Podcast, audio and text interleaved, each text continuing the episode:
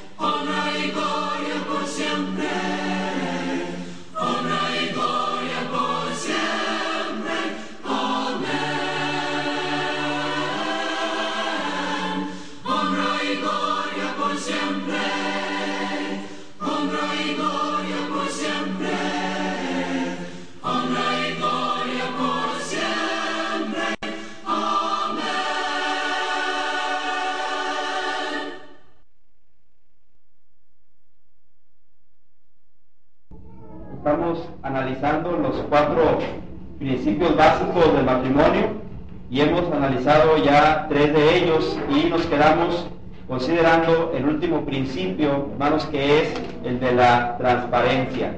Y si ustedes eh, recuerdan, hermanos, estábamos hablando de que este principio de la transparencia tiene que ver con la, con la comunicación.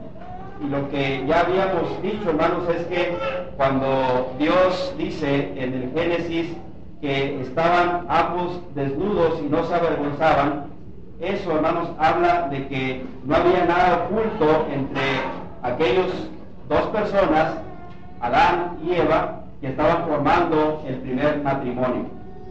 Eso significa, hermanos, que no había secretos entre ellos. Habla también de honestidad, habla también de sinceridad. Y en una palabra, hermanos, habla del conocimiento pleno del cónyuge. Sabemos, hermanos, que para lograr todo esto se necesita la comunicación en el matrimonio. Y decíamos, hermanos, que normalmente hablamos de que en el matrimonio lo que debe de existir, pues es el amor. Pero decíamos que el amor es comunicación. Para que nosotros, hermanos, hayamos llegado a amar a nuestros cónyuges, pasamos, hermanos, desde un primer encuentro, luego por una atracción eh, un sentimiento de atracción, luego un, momento de convivencia, de un conocimiento mayor de la otra persona, hasta que tomamos la decisión de formar un hogar.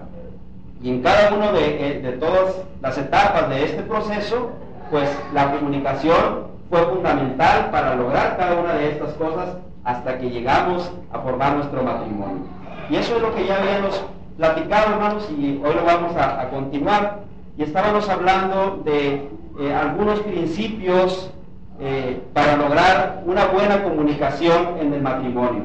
Ya habíamos hablado acerca de dos, los voy a repetir aunque sea de una manera muy breve.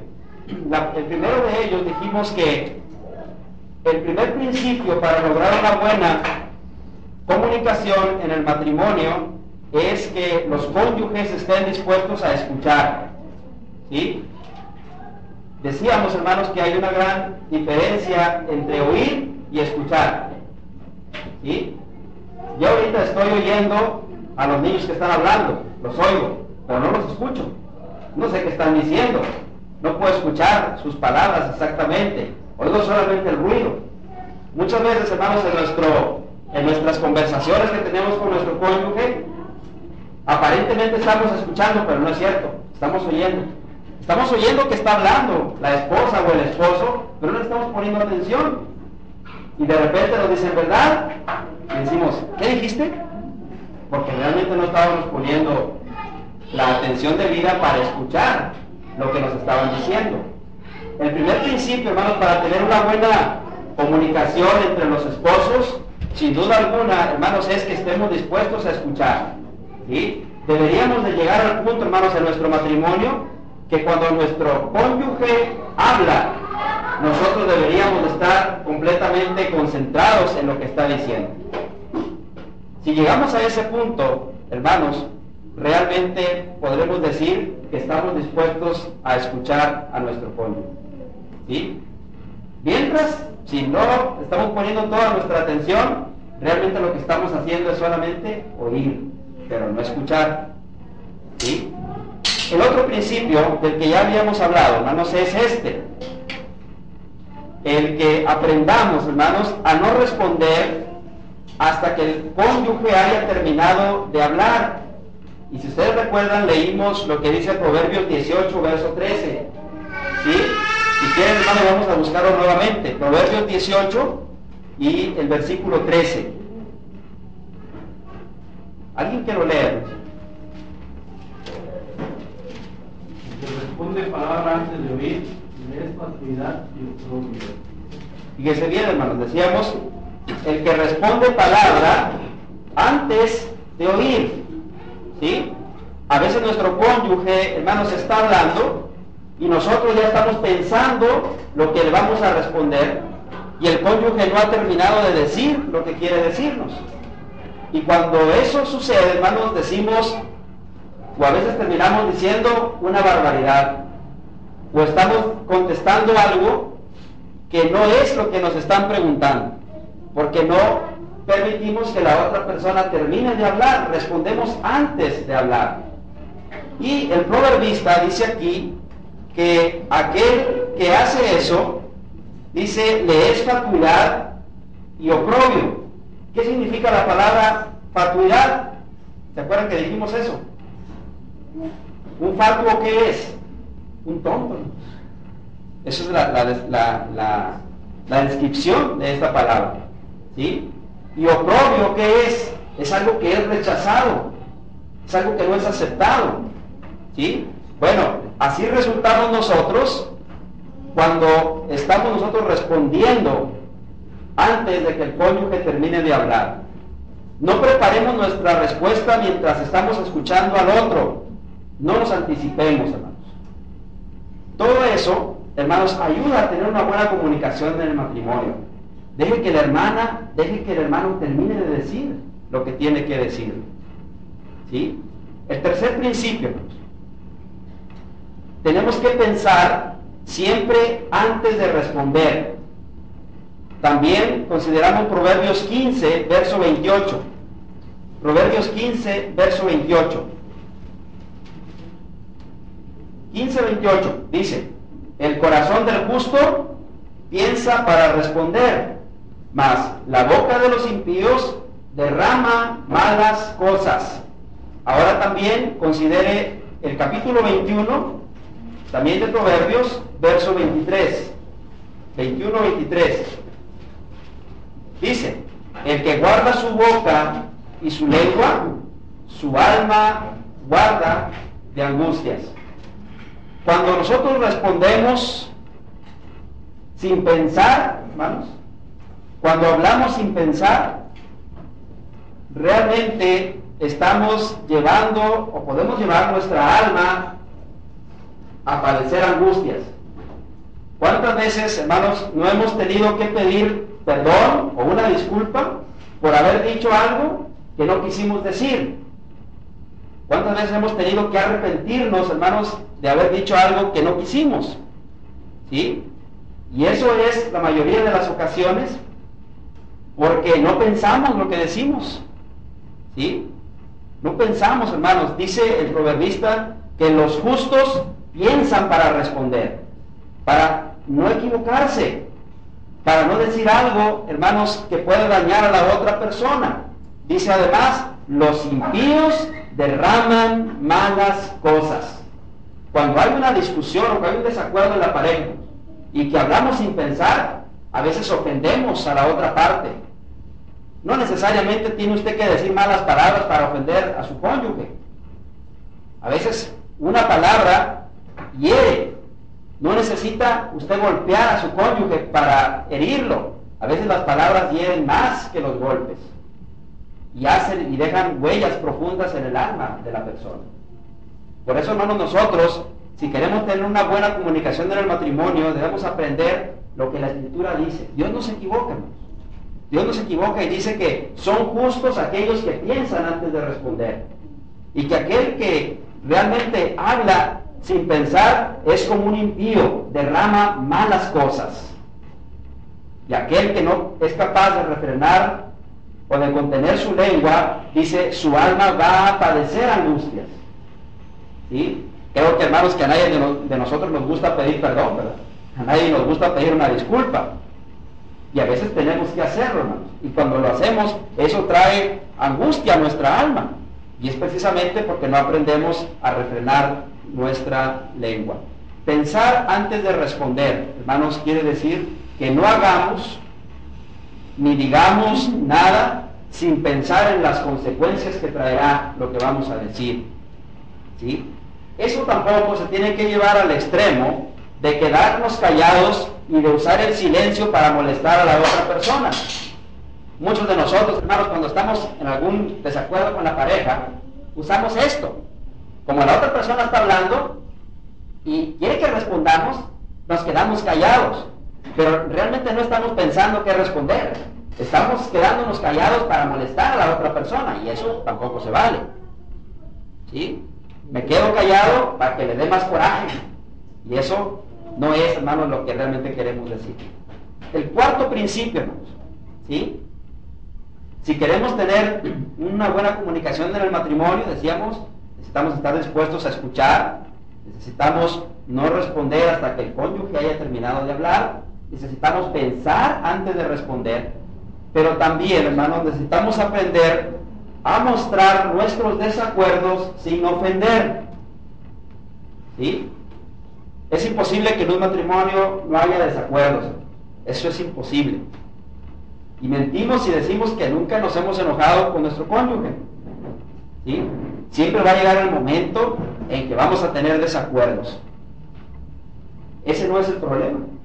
El problema es cómo enfrentamos esos desacuerdos. Muchos de nosotros hemos eh, tomado el desacuerdo como una oportunidad para ofender a la otra persona. ¿Sí? Pero nosotros como cristianos debemos aprender lo que dice la Escritura. Proverbios 15, verso 1, lo sabemos de memoria. La blanda respuesta quita la ira, mas la palabra áspera hace subir el furor. ¿Sí? ¿Cómo quieres que tu cónyuge no te conteste fuerte o enojado si tú estás ofendiéndole? Si tú le estás mostrando tu desacuerdo con ofensas, de una manera grosera. La persona, hermanos, creo a la que, a la que menos deberíamos de ofender es precisamente nuestro cónyuge. Es nuestro compañero o nuestra compañera. Es al que le juramos amor eterno. ¿Sí? Es al que le dijimos que ibas a estar con él en las buenas y en las malas. Es cierto que el desacuerdo va a existir, pero que lo, lo que no debe de existir, hermanos, es las ofensas o mostrar nuestros desacuerdos con ofensas.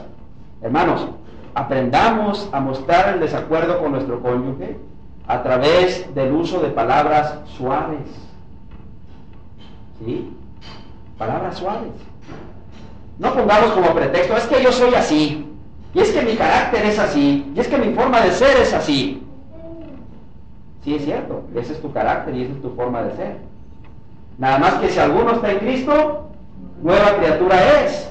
Las cosas viejas pasaron, y aquí que todas son hechas nuevas. Y ahora nosotros tenemos que ser formados conforme a la imagen del que lo creó, conforme a la imagen de Cristo. Así que nosotros tenemos que hacer a un lado todo eso, hermanos, que pertenece a nuestra vida pasada. Y aprender también que los desacuerdos en el matrimonio tienen que hacerse patentes usando palabras suaves. Hay otra cosa importante también ahí, algo que dice eh, Proverbios capítulo 17, verso 14.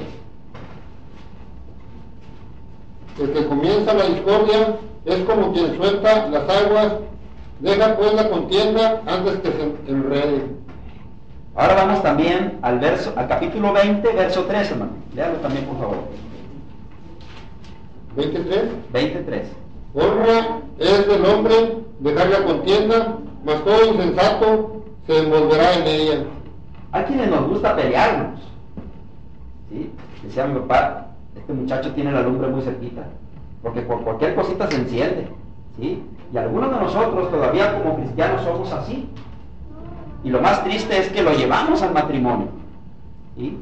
Pero dice aquí, hermanos, el, el proverbista, que aquel que aprende a dejar los pleitos o a dejar la contienda, dice el capítulo 20, le es una honra. ¿Sí? Y dice el capítulo 17, verso 14, ¿sí? que debemos dejar la contienda antes de que se enrede. ¿Cuántas veces, hermanos, en el matrimonio no empezamos manifestando un desacuerdo por algo y empezamos a discutir y uno sube la voz y el otro la sube más y el otro tiene que subirla más y el otro todavía más? Y el problema es que a veces empezamos discutiendo por algo y terminamos discutiendo por mil cosas. Porque el pleito se hace tan grande que conforme va avanzando la discusión, por no usar palabras suaves, se enreda tanto el problema que ya es imposible resolverlo. Una de las cosas que hay que hacer, hermanos, cuando manifestamos el desacuerdo y, no, y parece ser que no llegamos a arreglarlo, es mejor hacer una tregua, hermanos. Es mejor hacer una tregua. ¿Sí? Cuando usted vea que el problema se está haciendo mayor y está subiendo de tono, mejor salga y vaya a dar una vuelta. Cuando nosotros nos casamos, hermanos, el hermano que nos dio ahí el sermón en aquellos años, nos dijo algo que nosotros hemos usado y creo que nos ha funcionado. Y es, nunca se enojen los dos al mismo tiempo. ¿Sí? Yo sé cuando la hermana está enojada y sé que en ese momento yo me tengo que ir a otra parte. Y ella sabe cuando yo estoy enojado. Y ella sabe que en ese momento ella se tiene que callar o irse a otro lugar. Porque si los dos dejamos, y no dudo que hay momentos en que hemos llegado a ese punto, hermano, ¿sí? no lo niego. Si, no, si nosotros dejamos que estar los dos ahí, el problema se hace mayor. Por eso dice atinadamente aquí el, el proverbista que debemos dejar a un lado la contienda, ¿sí? Antes de que se enrede. Y luego el capítulo 20, que leyó también el hermano, verso 3, dice algo parecido. Mas todo el insensato se envolverá en ella, es decir, en la contienda. Y es honra para el hombre que deja la contienda. ¿Sí? A veces nosotros no queremos dejar de discutir. ¿Sabe por qué, hermanos? Por orgullo. Por no manifestar nuestra humildad. No queremos dejar de discutir porque no queremos que el otro nos gane. ¿Sí? Pero hermanos, en un matrimonio, en un matrimonio, cuando no se llega a un arreglo en los desacuerdos, ¿sí? Realmente no hay un ganador. Los dos pierden. Los dos pierden porque pierden su comunicación, pierden afectividad, dejan a un lado eh, el amor, dejan a un lado, hermano, la misericordia, la bondad que se deben de manifestar uno al otro.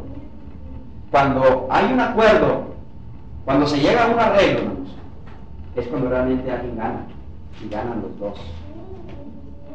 El matrimonio, hermanos, ha sido diseñado por Dios no para que uno gana y el otro, para que uno gane y el otro pierda. Ha sido diseñado por Dios para que los dos ganen. Cuando, cuando en un matrimonio uno gana y otro pierde, no es un matrimonio que realmente Dios desea. Porque Dios mismo enseñó que los dos son una sola carne. Ya no son dos, sino uno solo. Entonces, si tu cónyuge está perdiendo, realmente tú también estás perdiendo, porque son uno solo. Pero cuando hacen un arreglo entre los dos, ¿sí? cuando hay desacuerdo y esos acuerdos se arreglan, los dos ganan. ¿sí? Y esto, hermanos, lo más importante, agrada a Dios y glorifica el nombre de Dios. El siguiente principio, el número 5, para tener una buena comunicación del matrimonio, hermanos, también debemos hacer esto. Si ofendemos, debemos de actuar como cristianos. Yo no dudo ni un momento, hermanos, que va a llegarse el día y la hora en que vamos a ofendernos unos a otros. ¿Sí? Yo soy el primero. no debemos. No debemos, ¿verdad? Pero va a llegar el momento en que lo vamos a hacer. Entonces, hermanos, si lo hacemos, no debemos de actuar como cualquier otra persona, sino que lo primero que tenemos que traer a nuestra mente y a nuestro corazón, hermanos, es que somos cristianos y que tenemos que actuar como cristianos. Y el actuar como cristianos primero nos debe llevar a reconocer nuestra falta. Eso es lo primerito. el orgullo, Hacer un lado el orgullo, humillarnos y reconocer la falta que cometimos. Fíjense que este Proverbio 28. Hay muchos textos en la Biblia, hermanos, que podemos usar para esto. Pero si vamos a Proverbios 28, verso 13, dice, el que encubre sus pecados no prosperará, mas el que los confiesa y se aparta, alcanzará misericordia. Hermano, si ya te equivocaste, hermana, si ya te equivocaste y ofendiste a tu cónyuge, no encubras tu error, porque no vas a prosperar. No vas a prosperar. ¿Qué tienes que hacer? Confiésalos y vas a alcanzar misericordia. Creo que nosotros, hermanos, nos manifestamos un amor profundo en, la pareja. ¿sí? Y por medio de ese amor profundo que nos tenemos, alcanzamos la misericordia de nuestro cónyuge cuando humillados le decimos, ¿sabes qué, viejita? Perdóname, me equivoqué. ¿Sabes qué, viejito? Hice esto y me equivoqué, perdóname. Hay que aprender a hacer eso. ¿Sí? Porque cuando hacemos eso, hermanos, es que realmente estamos actuando como cristianos. Hay que reconocer la falta, hay que tener la capacidad de confesar nuestro error pidiendo perdón, ¿sí? Pero también, hermanos, perdonando.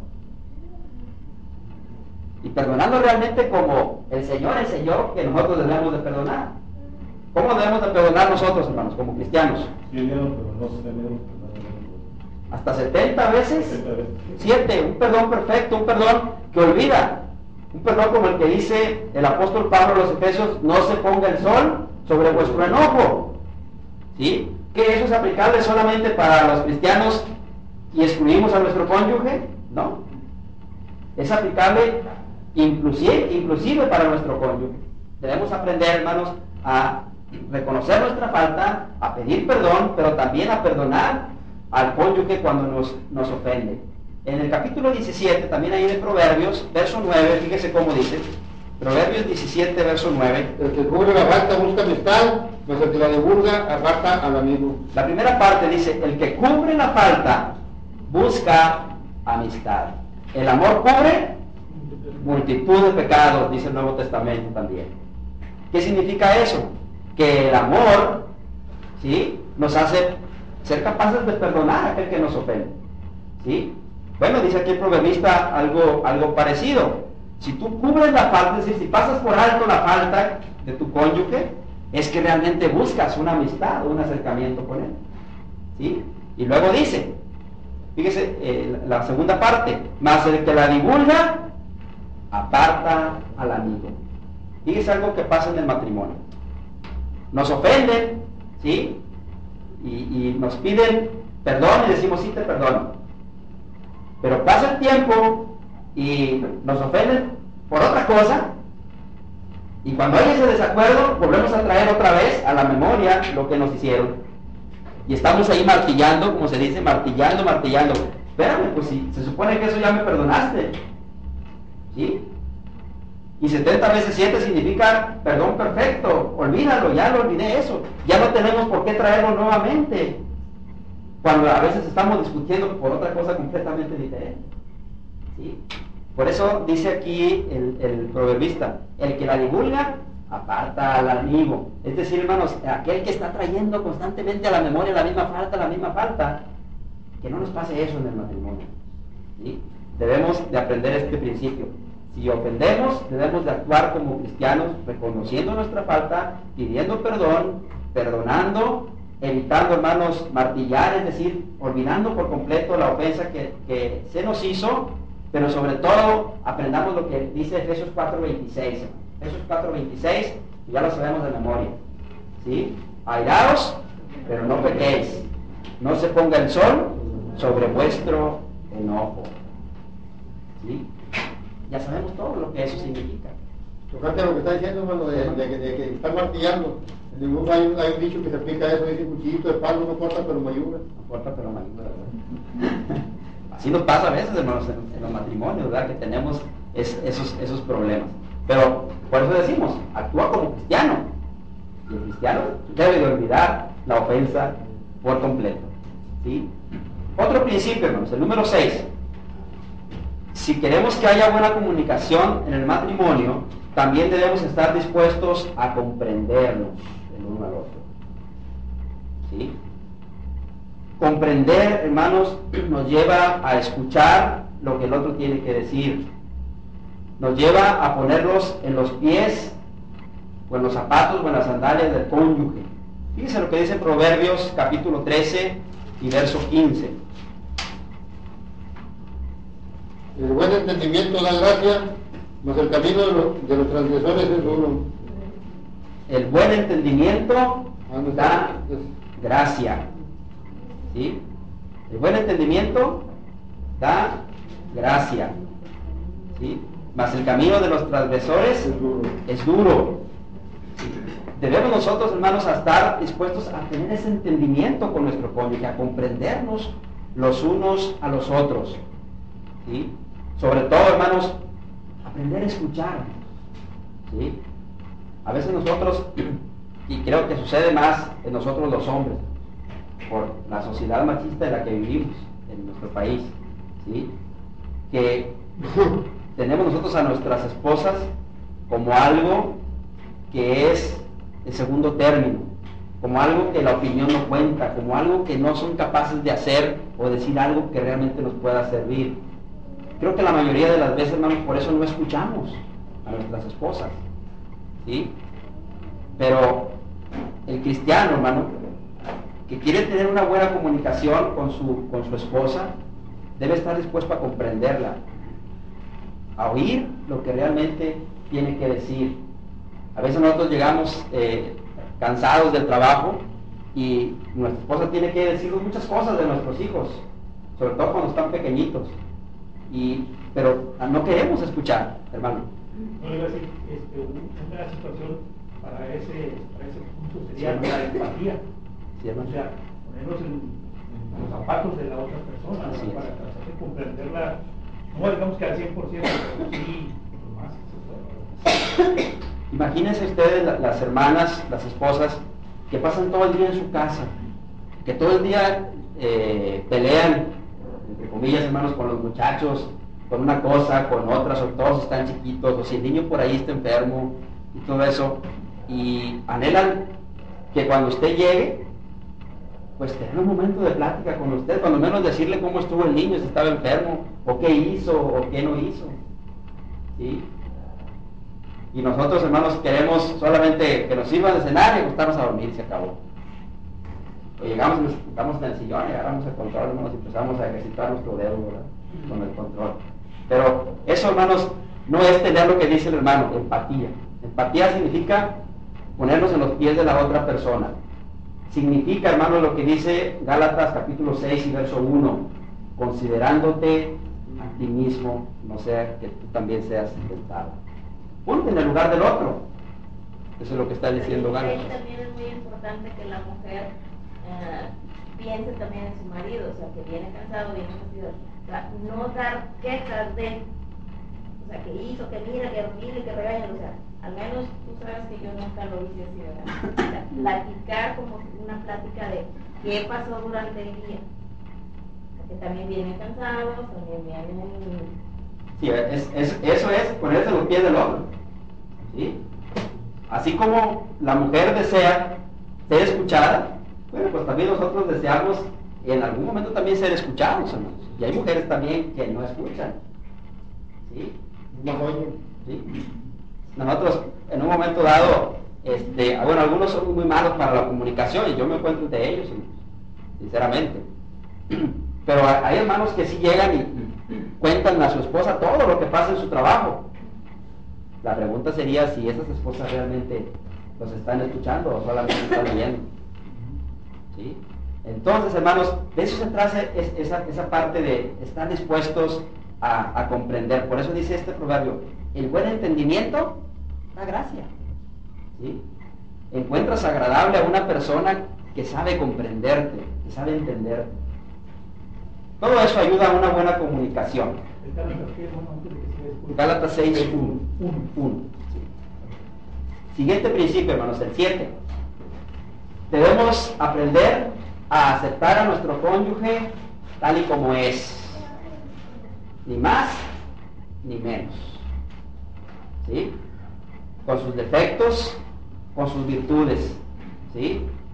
Colosenses capítulo 3, verso 12 y verso 13, ya lo sabemos también, hermanos, de, de memoria, pero si no lo sabemos, lo podemos leer, Colosenses 3, verso 12 y verso 13. Decía pues como el de Dios, santo y amado, de enseñar el protocolo de la dignidad, de unidad, de mantener soportarnos unos a otros y perdonarnos unos a otros, según nos pide que haga contra otros, de la misma manera que Cristo perdonó, y también se lo soportándonos unos a otros y perdonándonos unos a otros. Si alguno tuviera queja contra otro, de la manera que Cristo os perdonó, así también hacedlo vosotros. ¿Ustedes creen que Cristo nos soporte a nosotros? Todo el tiempo. Bueno, así como Cristo nos soporta a nosotros, es como tú tienes que soportar a tu cónyuge. ¿Cristo nos perdona? Todo el tiempo. Pues todo el tiempo tienes que perdonar a tu cónyuge. Esto no está dicho solamente para la relación de cristianos, sino, hermanos, en la relación de todos nosotros, incluyendo el matrimonio. ¿O qué? ¿No es cristiano tu cónyuge o no es cristiano? Pues aún si no lo fuera, es tu propio.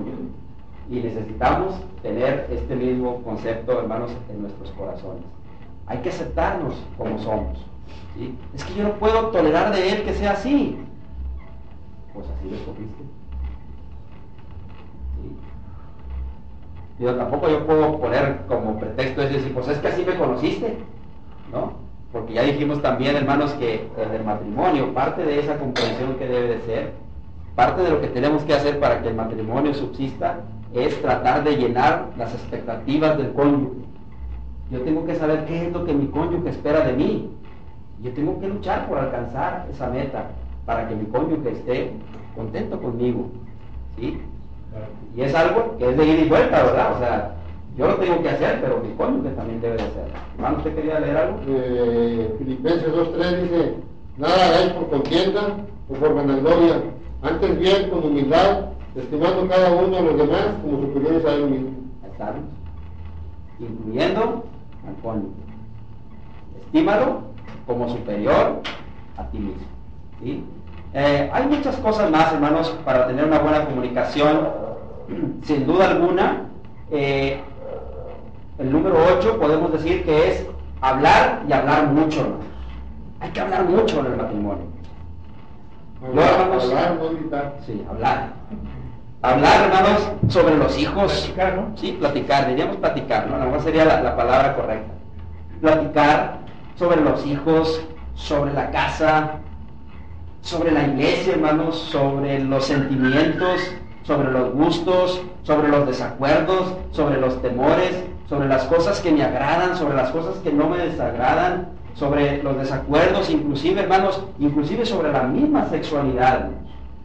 ¿Cierto? Y también no dejar nada de Dios, porque decimos, ay, esto, y de no de Así es. Sí. Eso es parte del saber, escuchar, ¿sí? Dejar que el cónyuge termine, decíamos al principio, ¿verdad? Ah, en muchos matrimonios tenemos este problema, y yo soy uno de los primeros. Yo hablo muy poco, ¿sí? Pero mi esposa habla por. No, no, pero ella ha aprendido a hacerme hablar, ¿sí? Si a usted le toca, hermanos, una esposa que no habla, vea la manera de que habla. Sáquele plática. Es, es el, la, la, tarea de lograr que externe sus sentimientos. Porque sabe qué va a pasar. Si no lo hace ahora, va a llegar el día en que los va a empezar a externar. ¿Sí? ¿Y sabe en qué momento los externa uno? Cuando tienes un desacuerdo, cuando tienes un problema. Y empiezan a salir todo, todo lo que estaba guardado ahí en el corazón empieza a salir. Sale el ojo, la ira, lo que sí me gustaba y lo que no me gustaba, todos los sentimientos que hemos guardado. Por eso es recomendable, hermanos, que aprendamos a platicar en el matrimonio. Número 9. También para tener una buena comunicación necesitamos interesarnos en las expectativas del otro. Es decir, aprender a tomar en cuenta los gustos y las preferencias del cónyuge. ¿Sí?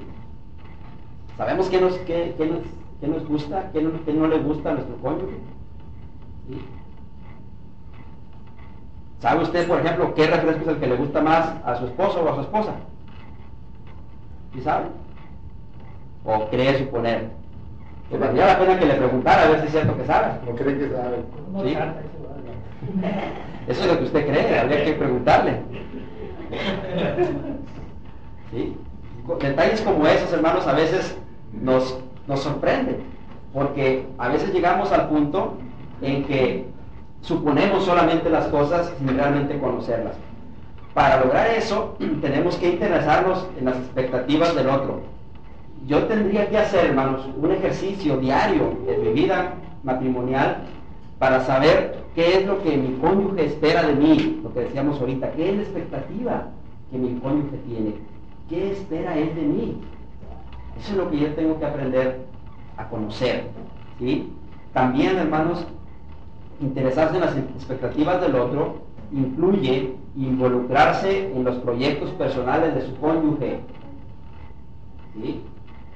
Si su esposa anda por ahí que quiere, a lo mejor a lo mejor va a decir algo que tonto, ¿no? Pero aprender a vender este, perfumería. ¿Sí?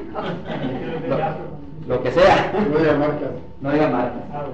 ¿Sí? Y a veces nosotros sabemos que andan por ahí vendiendo y eso. ¿Por qué no se sienta con ella y le pregunta, a ver, ¿y qué has vendido? ¿Y cuánto vendiste hoy? Porque le quiere quitar el dinero, ¿verdad? No, no, pero simplemente interesarse. ¿Sí? A lo mejor, a lo mejor tiene, tiene usted una buena idea que le puede ayudar a ella. O usted, ¿por qué no se sienta con su marido, hermana, y le pregunta, bueno, ¿qué vas a hacer hoy, hijito? ¿Qué chamba tienes para hoy? ¿Sí? A veces, hermanos, nuestras esposas son buenas consejeras de las cuestiones de trabajo. ¿Sí? Son buenas consejeras. Pero todo eso es parte, hermanos, de que haya un involucramiento en la vida del otro las expectativas del cónyuge. ¿sí? Ah, hay que involucrarse en esos proyectos. Eh, hermano, involúquese en, la cocina, en el trabajo, en, no sé, en las cosas de los hijos, hermanos. A veces dejamos la mayor parte de las cosas de los hijos en manos de la esposa y no nos involucramos en ello. ¿sí? Hay que aprender, hermanos, a involucrarnos un poquito. ¿sí? También, hermanos, el, el siguiente principio, el número 11, el, 10, hermanos, el 10, perdón, es este. Ya quiero acabar. Y ese es básico, Buscar siempre una solución que acepten los dos. De común acuerdo, no por imposición. Así es. Es cierto, hermano, que nosotros como varones tenemos el liderazgo eso no lo podemos perder de vista porque es algo que Dios ha mandado. El, varón es cabeza de la mujer como Cristo es cabeza de la iglesia. Eso no lo podemos pasar por alto ni nosotros como varones haciendo un lado nuestro liderazgo, ni la mujer ¿sí? Eh, suplantando el liderazgo del hombre. Eso no puede pasar. ¿sí? Pero en ese amor, en ese soportarnos, en ese eh, valoramiento del, de la esposa, debemos aprender, hermanos, a tomar en cuenta las opiniones, ya que la solución al problema que tenemos sea una solución que los dos estemos aceptando, de tal manera que ninguno de los dos tenga queja si no fuera solución adecuada. Si no la aceptamos los dos, si es algo que yo impuse y sale mal, el otro me dice, ya ves, te dije que así no, por esto, por esto y por esto. Y empieza otra vez el problema. Pero si es algo en que los dos estuvimos de acuerdo, ¿estás de acuerdo, viejita? Sí. ¿Estás de acuerdo, viejito? Sí. Bueno, órale. Y sale mal, pues los dos nos equivocamos. Lo que salga mal no va a decir nada porque no estuvimos de acuerdo. Exactamente. Lo vamos a ver bien, ¿verdad? Entonces, hermanos, también eso es importante para lograr una buena comunicación en el matrimonio. Buscar siempre una solución que los dos estemos aceptando. Y el número 10, también, hermanos, hay que... Once. El 11. ¿Sabe qué, hermano? Que tengo que cambiar aquí los números. Identifiquen claramente cuál es el problema. Cuando hay un desacuerdo, en ocasiones discutimos de todo, menos del problema. ¿Sí? Hay que aprender a identificar qué es realmente el problema para solucionarlo. Enfocarnos al problema. Exactamente, porque si yo no sé cuál es el problema realmente, puedo discutir de mil cosas, tener mil soluciones, pero el problema no se va a acabar, porque yo no supe identificar cuál era el problema. ¿Sí? Hermanos, si hay un desacuerdo en el matrimonio, lo primero que habría que hacer sería aprender a identificar cuál es el problema, cuál es el origen de ese desacuerdo, porque de eso es de lo que tienen que discutir, porque a eso es a lo que se le tiene que buscar una solución. ¿sí? Si logramos eso, hermanos, estaremos realmente avanzando una buena parte del camino para lograr solucionar los desacuerdos y para tener una buena comunicación en el matrimonio. Y el número 12, ahora sí dije bien, ¿verdad? ¿Sí? Hay que platicar mucho en el matrimonio sobre la educación de los hijos. Mucho, mucho, mucho. Es triste ver, hermanos, cómo los hijos crecen en los matrimonios y crecen sin rienda, sin educación, crecen siendo irresponsables, crecen sin tener realmente bases espirituales sólidas, crecen sin tener bases emocionales fuertes, Rebeldes. rebeldes, desobedientes, todo eso.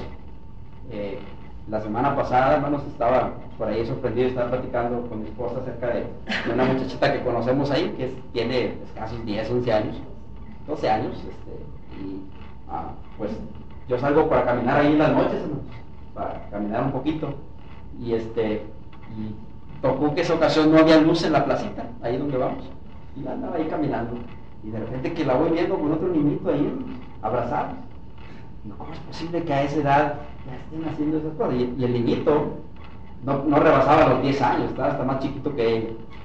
¿Cómo es posible que esté pasando eso? ¿Sí? ¿Qué estamos haciendo nosotros como matrimonio para lograr que nuestros hijos no vivan esas cosas a esa edad que lo único que les va a traer son consecuencias, son problemas, son dificultades? Malas experiencias. experiencias que les van a dañar su mente y su corazón en el futuro. ¿Sí? Por eso, hermanos, creo que parte de tener una buena comunicación en el matrimonio debe de incluir el que platiquemos mucho sobre la educación de nuestros hijos. ¿Qué queremos que sean nuestros hijos? Desgraciadamente en esta época está mucho, la la estamos con la que metemos todo. Así es. Nos dejamos que ver televisión. Y ahí hay mucha. ¿verdad? Sí, hermano. Y este, y ese, eh, ahí es donde está también vamos a tener cuidado, de ver qué es lo que ve, Exacto.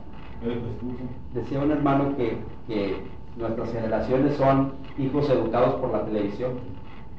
Y tristemente es cierto. Hermano. Te decía yo, por ejemplo, usted dice platicar mucho. Yo quiero entender que es dar a los hijos lo que hemos recibido de los padres, como son buenas costumbres, reglas de qué vas a hacer en la casa, qué vas a tener y también qué vas a obtener, porque no nomás es derechos y obligaciones. es. Eh, Eso es lo que incluye el platicar. Así es. Y las cuestiones, como decía el hermano, la televisión y cosas de esas, es porque nosotros no nos damos el tiempo. Así es. puede ser 5 o 10 minutos, pero que sean de calidad. Pero si estamos viendo el fútbol, estamos viendo acá, y no estamos al pendiente de los hijos, pues, ¿qué van a recibir? Sí, definitivamente. O siempre, por ejemplo, comemos y la televisión prendida, cenamos la televisión prendida, vamos a dormir la televisión prendida, o sea, la televisión está prendida las 24 horas del día si fuera posible. Entonces, eso interrumpe mucho la comunicación tanto en el matrimonio como con la familia. Me estás adelantando. Pero fíjense, hermanos, que este, es cierto lo que es, hermanos, y ese es un tema, hermanos, que, que valdría la pena darlo este, completo. De hecho, ya yo se lo había prometido al hermano sobre, sobre la educación de los hijos. Pero es algo que también tenemos que platicar en el matrimonio. ¿sí? ¿Qué queremos que nuestros hijos sean? Pues creo que como cristianos, lo primero es que sean cristianos. ¿sí? Pero no solamente cristianos, sino, ¿cómo digo? Buenos cristianos. ¿sí? Y para ser buenos cristianos, hermanos, necesitamos aprender a darles bases espirituales y emocionales bien sólidas, hermanos. Porque va a llegar el día que su hijo va a dejar de estar con usted. Y entonces se va a tener que enfrentar a un mundo real de pecado, de maldad, de todo lo que hay en el mundo.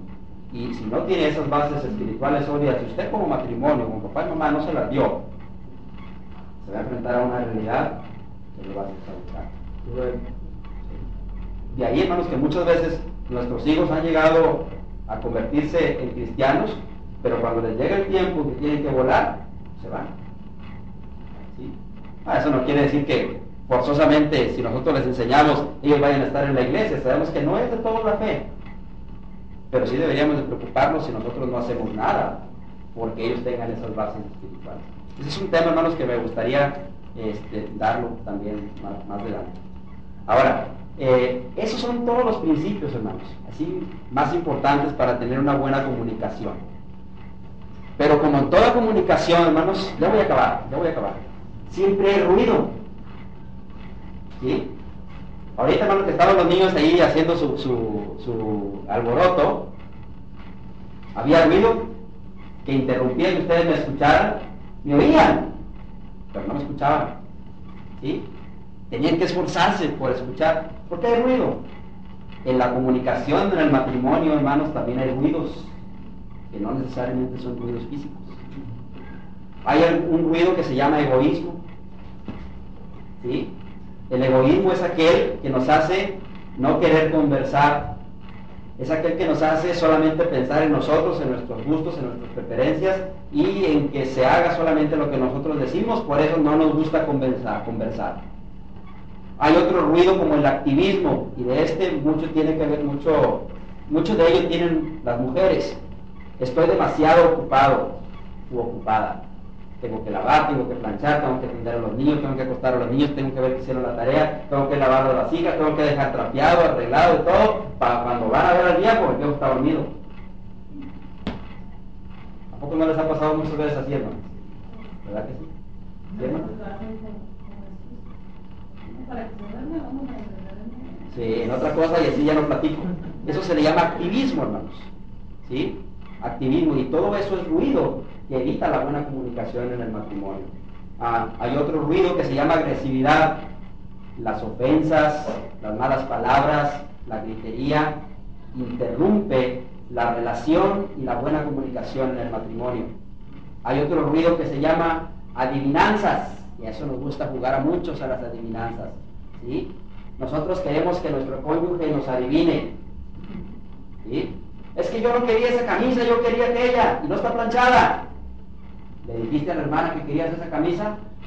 No, pero ¿le dijiste? No, pues entonces ¿cómo quieres que esté planchada si tú no le dijiste? Jugamos a las adivinanzas, hermanos. Es que yo no quería esa comida, yo quería, yo no quería el huevo con cebolla, lo quería con tomate. Pero no le dijiste. ¿Verdad? No le dijiste. Y te aguantas. Eso se llama adivinanzas. ¿sí?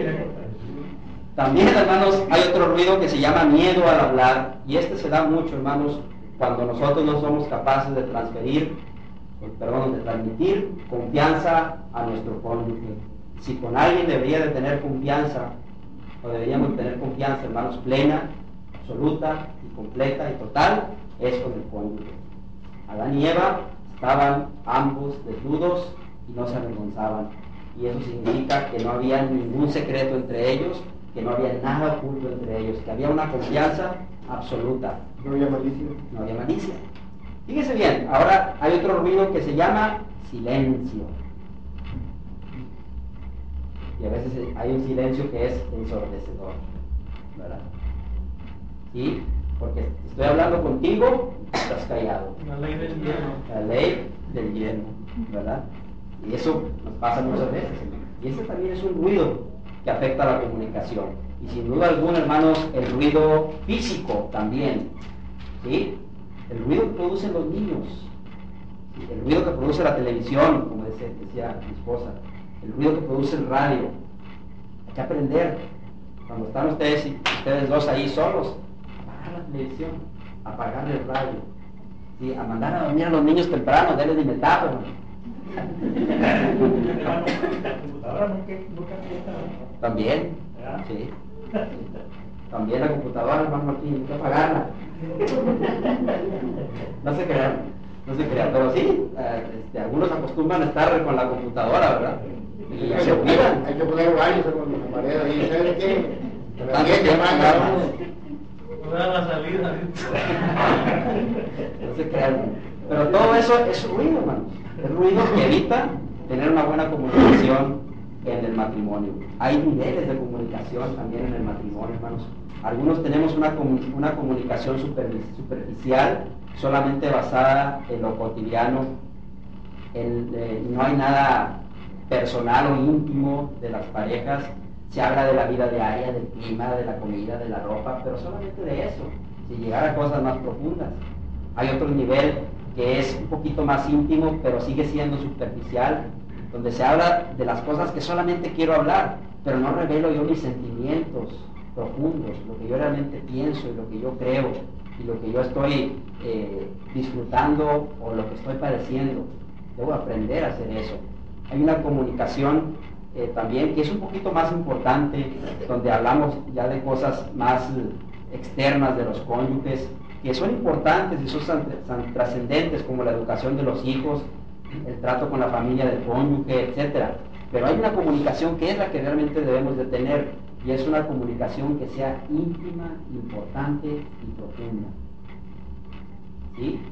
Es aquella donde la persona o donde la pareja realmente revela por completo su vida, donde abre por completo su corazón y deja que salgan sus sentimientos más profundos, ¿sí?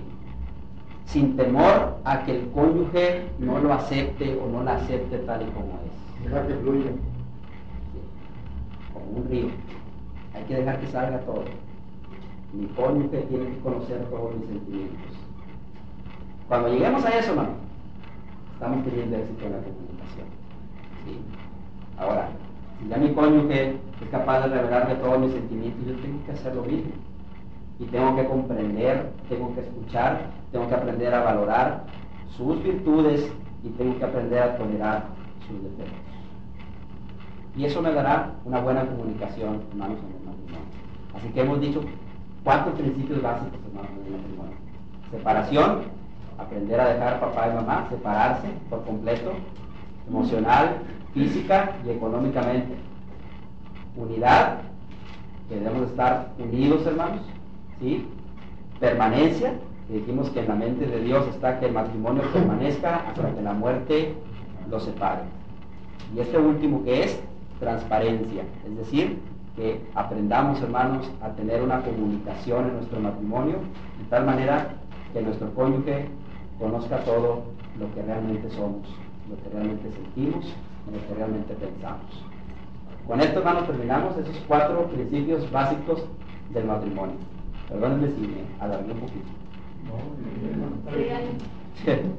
Hasta aquí, hermanos, terminamos ese, ese, ese tema. ¿no? Los cuatro principios básicos y bíblicos, hay que decirlo así, ¿no? bíblicos del matrimonio.